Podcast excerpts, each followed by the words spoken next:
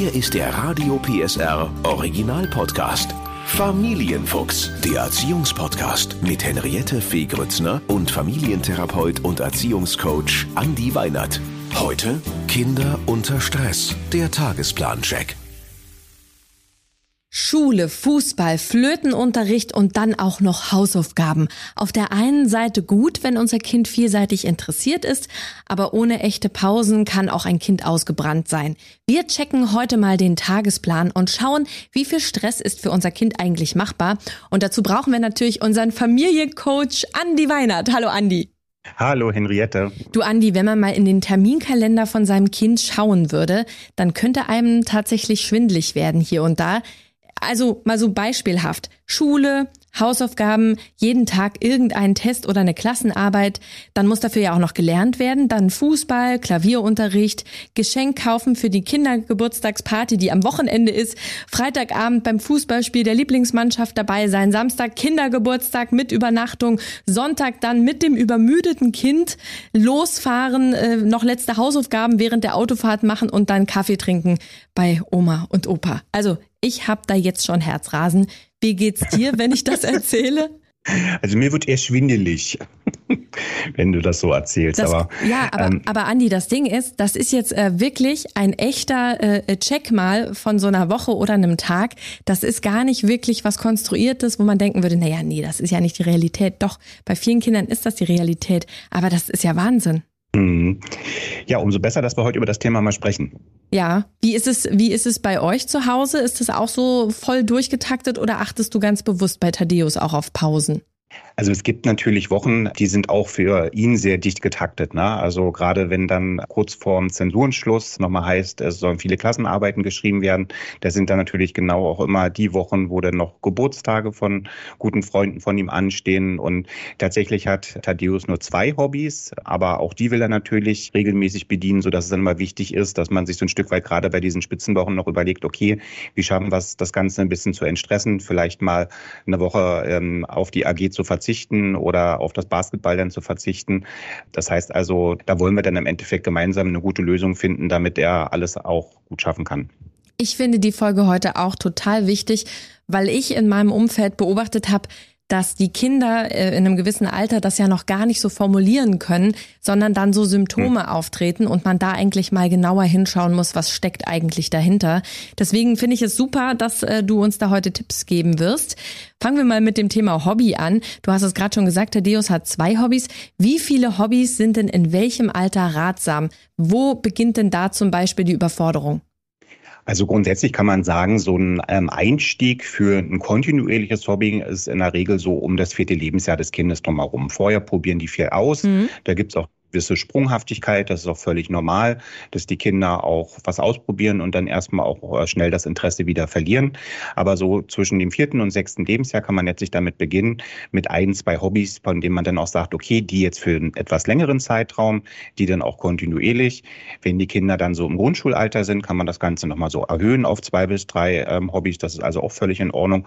Und bei älteren Kindern würde ich sagen, ist dann so vier wirklich das Maximum. Mhm. Wobei eben, ähm, so wie es gerade ja auch schon erzählt erzählt habe, dass auch gar nicht schlimm ist, wenn jetzt ein älteres Kind auch nur ein, zwei Hobbys hat. Ne? Also irgendwann sind ja auch bestimmte Interessen gefestigt. Andere Interessen kehren auch nochmal wieder. So war das zum Beispiel bei Thaddeus auch mit Basketball. Der hatte eine Phase, in der war, da hat er das sehr begeistert gemacht, dann hat ihm das weniger Spaß gemacht. Mhm. Jetzt äh, vor einem knappen Jahr hat er wieder damit begonnen, hat das also wiederentdeckt. Ähm, und da finde ich eben auch wichtig, dass wenn ich merke, mein Kind hat jetzt so ein bisschen was gefunden, was ihm wirklich auch längere Zeit Freude bereitet, dass man dann eben das Kind auch nicht in die Richtung drängt, dass man sagt, uh, ja, im Familienfuchs wurde erzählt, bei älteren Kindern sind die Hobbys gewünscht, ne, ähm, dass man dann dem Kind da irgendwas aufbürdet, ähm, was vielleicht dann eher den Stress noch beim Kind auch erhöht. Ja, absolut. Und wenn wir jetzt mal so einen Tagesplan-Check machen oder auch so einen Wochencheck, so wie ich das gerade eben erzählt habe, ja, so ein, so ein beispielhafter Tag oder so eine Woche, Pausen sind ja wichtig. Das wissen wir alle. Wir machen, während wir arbeiten, hoffentlich alle mal eine Trinkpause oder trinken mal einen Kaffee zwischendurch. Aber wie ist das bei den Kindern? Wenn wir mal in so eine Klasse reinkommen würden, hätten wir ja nicht das Gefühl äh, ganz oft, dass die tatsächlich die Pause nutzen, um mal abzuschalten, sondern da, da geht's ja weiter. Man muss sich aufregende Sachen erzählen. Der Klassenraum ist laut. Also auch da ist ja wahnsinnig Stress in der Luft eigentlich. Ähm, Und da ist natürlich die Frage, wie macht man das mit den Pausen bei Kindern? Muss man die bewusst einplanen? Macht man sich da einen Familienplan? Also wie gehe ich das an bei Kindern? Vielleicht kannst du da mal drauf eingehen. Das würde mich richtig interessieren. Also grundsätzlich ist es so, dass Kinder sich anders anstressen, als wir es im Erwachsenenalter machen. Ne? Also wenn wir uns als Erwachsene entspannen, wir haben tatsächlich ähm, gerne so einen Moment der Ruhe, vielleicht, dass man die Augen auch mal kurz zumachen kann, ein bisschen tief einatmet, ausatmet. Das sind so die Ideen, die wir als Erwachsene mit Entspannung verbinden. Ja. Bei Kindern, gerade bei jüngeren Kindern, ist der Hauptentstressor das Spielen. Das heißt also, du hast gerade schon gesagt, dass man in den Pausen ganz häufig das Gefühl hat, dass die Kinder dann eher noch hochdrehen, weil ja, sie dann genau. Fange spielen spielen, weil sie dann irgendwie sich gegenseitig necken in den Pausen. Das ist aber deren Form von Entstressung. Ah. Das heißt also, ist ein ganz wichtiger Punkt, dass wenn ich darüber nachdenke, wie kann ich mein Kind entstressen, ist die folgerichtige Frage, was macht meinem Kind Spaß? Wie kann mhm. es spielen? Wie kann es begeistert spielen? Und wo kann ich quasi einfach auch Spielpausen einbauen? Das Wichtige ist bei dieser Frage danach, wie kann mein Kind Spielpausen einlegen, dass eben auch da wieder ähm, man sich erstmal nochmal dazu Gedanken machen sollte, ähm, welche Form des Spielens finde ich denn für mich tatsächlich auch sinnvoll. Ne? Mhm. Also zu sagen, das Kind kriegt jetzt ein Tablet in die Hand gedrückt, kann da irgendwie zehn Minuten daddeln. Das kann für die eine Familie okay sein und das kann auch tatsächlich in bestimmten Kontexten kann das okay sein. Ähm, andere Familien sagen dann, also das wünsche ich mir nicht. Dann sollte man dem Kind aber natürlich im Idealfall gemeinsam mit einem gemeinsamen Gespräch eben auch entsprechende Alternativen auch anbieten. Und diese Spielpausen, die kann man dann eben zunehmend ersetzen durch freie Pausen. Das heißt also gerade bei den Jugendlichen dann eben auch sagen, okay, da respektiert man dann, dass wenn die von der Schule kommen, dass die erstmal 20 Minuten wirklich für sich haben und diesen, ja, letztlich diese Zeit auch für sich selbstständig füllen dürfen, mhm. egal wie wir das finden. Und dann nach den 20 Minuten sagt man jetzt, okay, das war jetzt deine Me-Time, ja, und jetzt wollen wir aber trotzdem wieder irgendwie gucken, es muss eine Hausaufgabe Hausaufgaben gemacht werden oder stehen noch die und die ähm, ja, Aufgaben ähm, zu Hause an.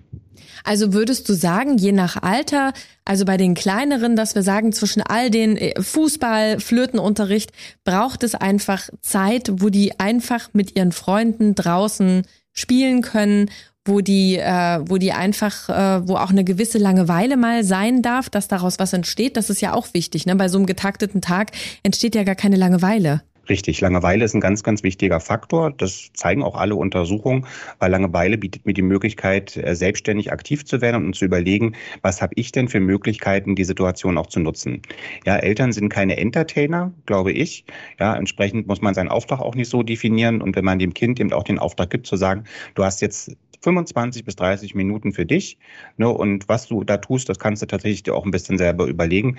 Das fördert die Kreativität in den Kindern. Und manchmal ist das auch ganz ähm, überraschend, auf welche Ideen die dann auch so kommen. Okay, und, und äh, ganz kurz noch, und bei den größeren Kindern auch da eine festgesetzte Zeit, dass man sagt, pass mal auf, Thaddeus, ne, jetzt äh, hier eine Stunde hast du jetzt Zeit und danach äh, geht's aber zum Fußball oder Basketball oder wie auch immer, dass die also auch so Blöcke haben, die sie selber füllen. Genau, ne? also weil wir wollen ja auch, dass die Kinder lernen, sich selber zu organisieren. Wir wollen ja auch, dass Kinder auch die Fähigkeit entwickeln, zu gucken, hey, ich habe jetzt einen Freiraum, wie kann ich in den sinnvoll füllen? Und das lernen sie natürlich nur, wenn man ihnen auch anbietet, selbstständig Entscheidungen zu treffen. Ja, und gerade das Thema, wie gehe ich sinnvoll mit Pausen um, was will ich machen, ist ein ganz, ganz wichtiger Schritt, glaube ich, genau in diese Richtung selbstständige Organisation auch zu fördern. Ein ganz wichtigen Punkt, den will ich gerne noch mal ergänzen für die kleineren Kinder, ist der, dass Kinder auch im Spiel mit sich selbst, also allein, auch unglaublich gut entstressen können. Das sehen wir gerade so, wenn Kinder aus ähm, Kindertagesstätten kommen, dass die ganz, ganz häufig auch den Eltern die Signale geben, ich brauche erstmal ein bisschen Zeit für mich im Alleinspiel. Mhm. Und wenn man diese Signale letztlich dann noch aufnimmt, dann ist das ganz oft so, dass so ein Kind dann in der Regel auch so ähm, 20 bis 30 Minuten wirklich sich selber Spielzeug aus seinem Zimmer nimmt, dann spielt und dann irgendwann, wenn wenn sozusagen dann die, die Akkus wieder voll sind durch das Spiel, dann kommt das Kind auch selbstständig zu den Eltern und ist dann auch wieder bereit, äh, was anderes zu machen. Du hast vorhin das Thema Tablet erwähnt, da will ich noch mal ganz kurz drauf eingehen dieses ähm, Ich entspanne mich kann ja vielseitig sein. Also wir haben vorhin gesagt, wir trinken eine Tasse Tee oder wir machen eine, mal die Augen zu oder eine Meditation. Bei Kindern ist es anders. So Sachen wie Malen, Hörspiel hören, ähm, wo man sagt, eigentlich findet da ja wieder ein Reiz statt. Ne? Oder Tablet, es findet wieder ein Reiz statt, kann aber trotzdem auch Entspannung sein. kann auch Entspannung sein. So ein Hörspiel, wo man unter Umständen auch aufmerksam und gespannt mit zuhört, kann auch eine Form der Entspannung sein. Ne? Alles das, was so ein Stück weit nicht Aufgabe ist, sondern wo man so sagt, das ist selbst gewählt, da wird in dem Kind selbst gewählt auch Freude erzeugt, sind letztlich Momente, in denen das Kind auch Entspannung erleben kann. Was ich nochmal ergänzen möchte, ist, dass es natürlich auch für Kinder ähm, Entspannungsverfahren gibt. Ne? Also die progressive Muskelentspannung, kurz PMR. Da gibt's wunderbare Programme, die man auch im Internet ähm, relativ unkompliziert finden kann, wo man natürlich auch mit seinem Kind mal austesten kann, wie funktioniert denn sowas. Meistens sind Kinder gerade, wenn die Eltern ohnehin schon Yoga machen oder Qigong machen oder vielleicht selber auch schon diese, diese Form der Entspannung auch nutzen, durchaus interessiert, da auch mal mitzumachen. Und da kann man tatsächlich eben auch eine Reihe von Dingen auch im Netz finden, sei es Kinder-Yoga, Qigong-Übungen für Kinder oder eben, wie ich es gerade gesagt habe, wie man dann die PMR mit Kindern gemeinsam machen kann. Ja, das ist auch nochmal noch mal wichtig und ein guter Tipp von dir. Jetzt äh, erlebt man oft, dass Kinder von sich aus nicht unbedingt sagen, äh, das wird mir alles zu viel, ich bin total gestresst, sondern da gibt es ja andere Zeichen der Überforderung. Welche kennst du aus deiner Praxis? Also Kinder reagieren, wenn es jetzt um körperliche Stresssymptome bei Kindern und Jugendlichen geht, häufig mit Bauchschmerzen. Müdigkeit ist ein zentrales Symptom. Auch Kopfschmerzen gehen manche an und ganz, ganz äh, zentral immer wieder das Phänomen der Konzentrationsschwierigkeiten. Mhm. Ne, und das ist oft so ein Teufelskreis, in dem man sich dann auch ähm, häufig unbewusst auch begibt. Ne? Also das Kind ist schon gestresst. Ja, durch den Stress entwickelt es Konzentrationsschwierigkeiten und kriegt dann noch die Auflage, jetzt musst du aber deine Hausaufgaben machen. Und das endet meistens in der Spirale, wo zum Schluss sich keiner mehr wohl bei fühlt, weil das Kind ja irgendwann so verzweifelt ist, dass es entweder alles in die Ecke schmeißt oder anfängt zu weinen und die Eltern dann auch meistens äh, nicht mehr wissen, was sie machen sollen und dann auch sagen, oh Gott, oh Gott, äh, ich kann die Situation kaum noch kontrollieren und fühle mich hilflos. Deswegen, wenn das Kind Konzentrationsschwierigkeiten angibt, tatsächlich die erstmal versuchen auch ähm, durch spielerische Übungen, durch was zu essen, zu trinken, Bewegung einfach auch ein Stück weit zu lösen und dann das Kind eben auch danach zu befragen, fühlst du dich jetzt wacher und frischer? Das ist was, was Kinder in der Regel relativ früh, so mit fünf, sechs auch beantworten können. Mhm. Und dann nochmal den zweiten Versuch für die Hausaufgabenrunde. Wie kriege ich dann raus, was mein Kind konkret stresst? Also ob es der Schuldruck ist oder was in der Schule ist oder ob es zu viele Hobbys sind. Wie, wie, wie kann ich das rauskriegen? Worauf kann ich da achten? Oder wie kriege ich, ja, wie kriege ich das raus? Durch die ganz einfache Frage an mein Kind, macht dir das Spaß? Mhm. Ne? Umso mehr Aufgaben das Kind an einem Tag zu erledigen hat, wo es sagt, das macht mir keinen Spaß, umso gestresster ist das Kind auch.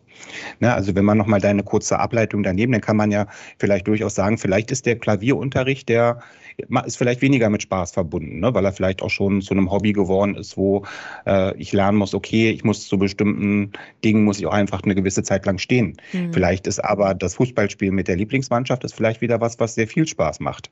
Das Kaffeetrinken bei Oma und Opa ist vielleicht auch so lala. Ja, das heißt also, dass man das Kind einfach tatsächlich danach befragt und umso mehr Aufgaben kommen, von dem das Kind auch die Rückmeldung gibt, das macht mir keinen Spaß, ich will das eigentlich nicht, desto wichtiger ist es, dass man eben sich klar macht, okay, jetzt müssen wir Lücken schaffen, jetzt muss man einfach auch ein Stück weit gucken, dass das Kind entweder, wenn es älter ist, Freiraum für eigene Zeit bekommt oder wenn es eben noch ein jüngeres Kind ist, ähm, dann Zeit für Spiel eingeräumt bekommt.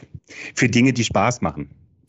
Was ich noch einen wichtigen Punkt finde, Andi, es ist ja so eine Gratwanderung, ja. Wir haben so ein Kind zu Hause, was vielleicht erschöpft ist, was zu Hause bleiben möchte, was sagt, ich, ich fühle mich überhaupt nicht, ich bin total erschöpft, ne? Vielleicht auch etwas kränkelt, wo man sagt, hm, dieser Punkt, wo gebe ich dem Kind jetzt Freiraum, um sich zu resetten, um sich zu erholen und wo braucht es aber äh, an einer gewissen Stelle eben doch ein bisschen Druck und den tritt in den Allerwertesten. Ja, du weißt, was ich meine. Dieser Zwiespalt, wo man sagt, eigentlich ist es nicht todkrank, es hat kein Fieber, so, aber man merkt, es ist einfach ausgelaugt und irgendwie war das zu viel. Und wo, wo siehst du da die, die Gratwanderung, die Lösung für, für dieses Problem? Wo gebe ich Raum und wo sage ich, nee, jetzt müssen wir mal durchziehen? Also ich glaube, grundsätzlich ist ähm, ein erster wichtiger Schritt, dass man zunächst einmal die Aufgabe, die es zu erledigen gilt, mit dem Kind gemeinsam ernst nimmt. Ne? Also dass man sagt, okay, ich merke gerade, dir geht's nicht gut. Ähm, ich will auch mit dir gemeinsam eine Idee entwickeln, wie wir jetzt erstmal auch ein Stück weit, wie du Zeit für dich bekommen kannst. Aber zum Schluss muss am Ende die Hausaufgabe gemacht sein oder die Vorbereitung für den Test muss gemacht sein. Ja. Ja, und der Test, der ist am Donnerstag und heute haben wir es vielleicht Dienstag. Das heißt, wir haben nicht so viel Spielraum. Ja, also ich will das ernst nehmen, dass es dir gerade nicht gut geht, aber ich will auch zum Schluss, dass wir am Ende das Ergebnis wirklich auch haben, dass du auf den Test vorbereitet bist. Und was ich mhm. auch immer ganz wichtig finde, gerade wenn ich merke, dass es meinem Kind schwerfällt, was machen wir auf Arbeit, wenn wir merken, dass es einer Kollegin oder einem Kollegen nicht so gut geht? Wir unterstützen ihn. Ja. Und genau das kann man auch sehr gut mit seinen Kindern machen, dass man also an Tagen, wo man dann wirklich merkt, okay, mein Kind braucht jetzt einfach auch Unterstützung, nicht nur Entlastung, indem ich Aufgaben wegnehme, sondern eben auch Unterstützung, dass man sich dann eben auch anbietet und sagt, hey, lass uns einfach mal zusammen beginnen. Ich hole dir mal noch ein Glas Wasser oder ich hole dir mal noch einen Teller mit Obst und dann setzt man sich gemeinsam hin, um die Aufgabe zu erledigen. Ähm, wohl auch mit der Ankündigung, dass wenn es dann angelaufen ist, dass man sich dann ein Stück weit auch wieder rauszieht, damit es nicht zum Schluss immer diesen Moment gibt, dass wir gemeinsam die Hausaufgaben gemacht haben. Genau, genau. Aber diese Frage, ne, dass man eben weiß, morgen steht die Mathearbeit an und man hat vielleicht schon ein bisschen geübt, aber man sollte noch mal reinschauen. Also das Kind sollte noch mal reinschauen. Dieses jetzt übt doch halt noch mal 15 Minuten. Schaust dir doch noch mal an. Morgen ist es doch soweit, dann hast du es geschafft. Also wie viel Druck kann ich da eben auch geben? Oder, oder kann man dann was Schönes danach in Aussicht stellen, dass man sagt, pass auf, jetzt die 15 Minuten, guck bitte nochmal in deine Bücher und dann äh, äh, essen wir ein Eis oder so. Ist das eine, eine Option? Das kann eine Option sein, wobei ich mich natürlich jetzt, so wie du das schilderst, auch so ein bisschen frage, was ist denn vielleicht die, die Lernaufgabe oder wie kriege ich denn die Lernaufgabe dahinter für mein Kind vielleicht auch stärker verinnerlicht? Mhm. Soll also heißen, wenn es jetzt eine Mathearbeit ist in der vierten Klasse, wo ich weiß, okay, das ist vielleicht ein schwieriges Thema, bei den Hausaufgaben auch immer gemerkt habe, dass ich das Kind damit nicht so einfach getan habe, wäre ich persönlich auch der Auffassung, dem Kind das nochmal anzubieten, gar nicht so sehr viel Druck zu machen und dann, wenn das Kind dem, dem Vorschlag nicht folgt, auch ähm, tatsächlich damit zu leben, dass da vielleicht auch in der Mathearbeit mal eine nicht so gute Zensur bei rauskommt. Mhm. Ja, weil dieses, die, sozusagen auch, da sind wir ja wieder dabei, ne, Konsequenzen für das eigene Handeln lernen. Ja, und ich glaube, dass die, dass Schule zumindestens, das ist ein positiver Teil von Noten, den ich so sehe, dass Noten da natürlich auch ähm, eine Rückmeldung geben. Ne? Und wenn ich weiß, ich habe in Mathe ohnehin schon Schwierigkeiten, dann können wir uns als Eltern, glaube ich, ganz, ganz oft hinstellen und sagen, tu mal, tu mal, tu mal. Wenn so ein Kind die Erfahrung macht, ähm, dass es, wenn es bestimmte Dinge nicht tut, dass es dann noch mit den Nachteilen in der Schule zu rechnen hat, ist manchmal eine viel intensivere Lernerfahrung, als wenn wir das Kind immer in diese Richtung drücken. Und ich will auch immer alle dazu ermuntern zu sagen, also in der vierten Klasse in Mathe eine 3, das ist nicht ein Zeugnis, mit dem man sich irgendwo bewirbt. Das kann man irgendwann, wenn man erwachsen ist, kann man sich darüber vielleicht auch mit ein bisschen Humor mhm. nochmal äh, austauschen. Das heißt also, man muss auch den richtigen Stellenwert, glaube ich, dann von solchen ähm, Rückmeldungen durch Zensuren auch sehen und auch sagen, hey, wenn das in der vierten Klasse eine 2 hätte sein können und es ist eine 3 geworden, dann wird es vielleicht dafür in der fünften dann eine 2, weil das Kind das in der vierten Klasse eben damit dann auch gelernt hat. Ja, und ich finde auch, äh, das ist wirklich nochmal so wichtig, dass du das sagst. Ne? Was ist die Lernaufgabe dahinter? Und am Ende geben wir unseren Kindern ja äh, nicht, geht's ja nicht nur darum, dass die vielleicht eine Eins oder eine Zwei schreiben, sondern wir wollen denen ja Werkzeug mitgeben fürs Leben. Und deswegen habe ich mir neulich überlegt, da hatte die Annabelle so eine Aufgabe, die, die, wo, wo sie vor der Klasse was machen musste und die hat, die, die war so gestresst von dieser Aufgabe, dass sie nicht anfangen konnte. Kennen wir alle, ne? So, oh Gott, ich will nicht anfangen. Und was ich gemacht habe, und jetzt bin ich ganz gespannt, Andi, ob ich das gut gemacht habe. Ich habe gesagt, wir lösen mal die Situation auf und habe einfach gesagt, wir gehen jetzt mal in ein Café und dann setzen wir uns hin, also nicht zu Hause, wir setzen uns hin und mhm. diese, sondern wir haben das ganz anders gemacht und plötzlich äh, äh, saßen wir dort und dann äh, hat hat das einen ganz anderen Raum bekommen und wir haben irgendwie Kaffee getrunken und dann war das nicht mehr so dieses jetzt machen wir Schule, so jetzt ne, sondern mhm. wir haben das eben so verbunden und auf einmal floss das und dann auf dem Weg nach Hause sind wir das nochmal durchgegangen und dann habe ich gemerkt, wie sie selber, also da ging es nur um diesen ersten Stein, der sie so gestresst mhm. hat, ja, den ersten Stein zu werfen und dann lief der Bach. So. Ja. Ich glaube, das ist auch nochmal ganz, ganz wichtig, ähm, dass man auch mit so Veränderungen von Orten, ich sage auch mal wieder, manchmal, wenn eine Situation sehr angespannt ist, alle mal zusammen anziehen, alle mal rausgehen. So eine Ortswechsel sind manchmal auch ganz, ganz wichtig, um eine neue Energie nochmal zwischen den, den Familienmitgliedern auch zu erzeugen und eben einfach auch diese vielleicht manchmal auch schon etwas schlecht besetzte Situation am Schreibtisch im Kinderzimmer auch ein Stück weit aufzulösen und zu sagen, okay, lass uns rausgehen, wie du sagst, in einem Café ähm, ich hoffe, du hast, als du gesagt hast, du hast mit Annabelle Kaffee getrunken, dass sie einen Kakao hatte. Sonst könnte es ja auch der Kaffee sein, der ihr da einen neuen Zug gegeben das hat. War, das war die Lösung. Sie trinkt seitdem Kaffee. Nein, sie hat einen Tee gehabt. Nein, nein, um Gottes Willen, ja. ja.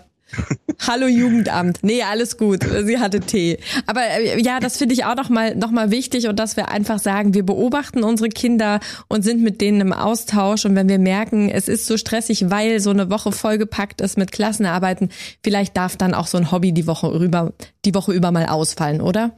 Genau das. Sehr gut. Andi, hab vielen, vielen Dank. Gerne.